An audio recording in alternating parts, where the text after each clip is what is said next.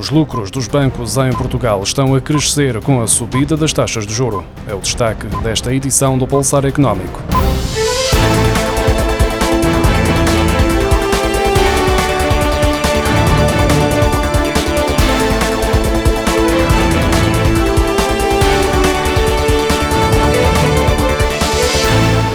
Bancos estão a ser beneficiados com a escalada das taxas de juro dos créditos e com os valores irrisórios que pagam pelas poupanças dos clientes, de acordo com os analistas contactados pela agência Lusa, que lançam alertas para o risco de crescimento a médio prazo do crédito mal parado.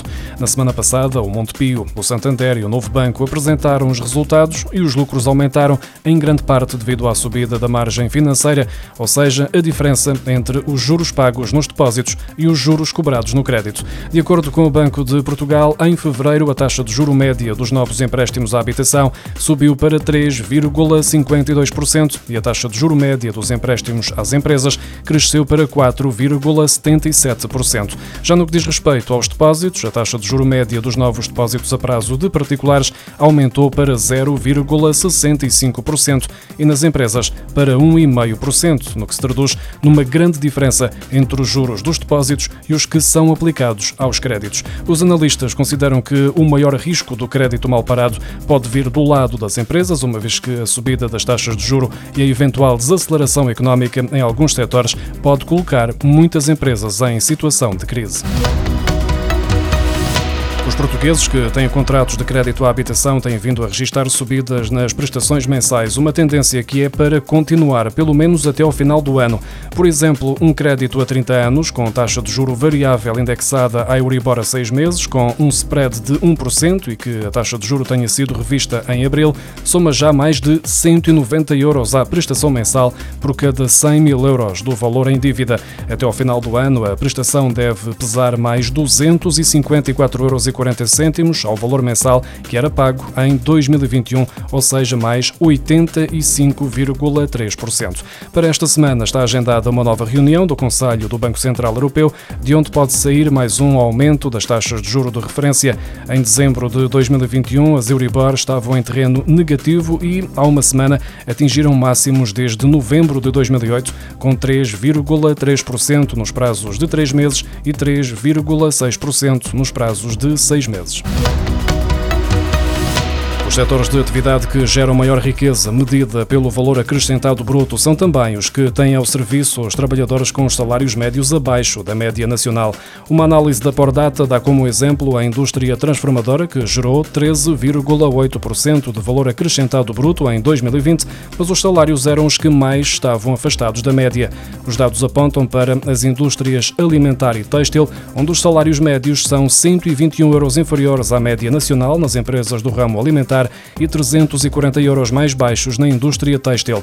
Por outro lado, a Pordata sublinha que os representantes do Poder Legislativo têm salários 1.483 euros mensais acima da média nacional e as profissões intelectuais e científicas são remuneradas com mais 701 euros. Em 2021, os trabalhadores por conta de outrem recebiam em média 1.294 euros, no que se traduziu num aumento de 118 euros face a 2011, isto tendo em conta o efeito da inflação, já que o aumento em termos brutos fixou-se em 210 euros. As profissões com os salários mais baixos são as de assistente de preparação de refeições, que recebe 761 euros. Em média, o trabalhador de limpeza recebe um salário de 791 euros e o trabalhador dos cuidados pessoais não leva muito mais do que 818 euros para casa.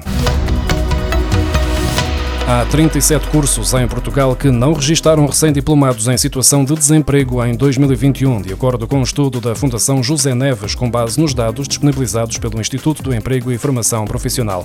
Entre as 33 licenciaturas e os quatro mestrados integrados que constam da lista, mais de 11 pertencem à área da saúde, que apresentam uma taxa de desemprego de 1,64% e o salário médio mensal está fixado nos 1.839 euros, com destaque para o curso de enfermagem enfermagem e o mestrado integrado em medicina. Com oito cursos no país, com total empregabilidade, está também a área de engenharia e técnicas afins, na qual há a destacar a licenciatura em informática. A taxa de desemprego neste domínio aponta para cerca de 2% e o vencimento médio ronda os 2.239 euros por mês. Segue-se a arquitetura e construção, com uma licenciatura e dois mestrados integrados, com uma taxa de desemprego geral de 6,71% e um salário médio de 1.682 euros. Logo atrás, as artes, com três cursos que não registaram recém-diplomados desempregados, uma remuneração média de 1.499 euros e uma taxa de desemprego de 5,75%. Por fim, o campo das ciências empresariais, também com três cursos com 100% de empregabilidade, esta área registra uma taxa de desemprego de 5,37% e um vencimento médio mensal de 2.164 euros. As alterações à lei do trabalho no âmbito da agenda do trabalho digno entraram esta segunda-feira em vigor. A partir de agora é mais caro despedir um trabalhador. O recurso a prestadores de serviços é proibido após a rescisão do contrato com o trabalhador que desempenhava as mesmas funções. O valor do trabalho suplementar duplica a partir das 100 horas e as renovações dos contratos de trabalho temporário foram reduzidas de 6 para 4, tendo de passar a efetivo após atingir o limite. Em caso de fim de contrato ou despedimento, os trabalhadores não vão poder abdicar abdicar dos créditos devidos pelo empregador, como subsídios de férias ou de Natal e de formação e horas suplementares. O novo diploma prevê um novo tipo de contrato de trabalho destinado a estudantes em período de férias escolares ou a interrupção letiva, uma situação considerada diferente da condição de trabalhador estudante e que não está sujeita à celebração de um acordo por escrito. Ainda assim, o empregador deve comunicar a celebração do contrato à Segurança Social. Outro dos destaques da nova Lei do Trabalho está relacionado com os estágios profissionais, que passam a ser remunerados no mínimo por 80% do salário mínimo nacional, atualmente fixado nos 760 euros, e as bolsas de estágio do Instituto do Emprego e Formação Profissional para licenciados foram aumentadas para 960 euros. O prazo de pagamento da primeira prestação do Imposto Municipal sobre Imóveis decorre ao longo de todo o mês de maio. O prazo de pagamento do IMI varia de acordo com o valor patrimonial dos imóveis. Para quem tem menos de 100 euros a pagar, o valor deve ser liquidado na íntegra este mês.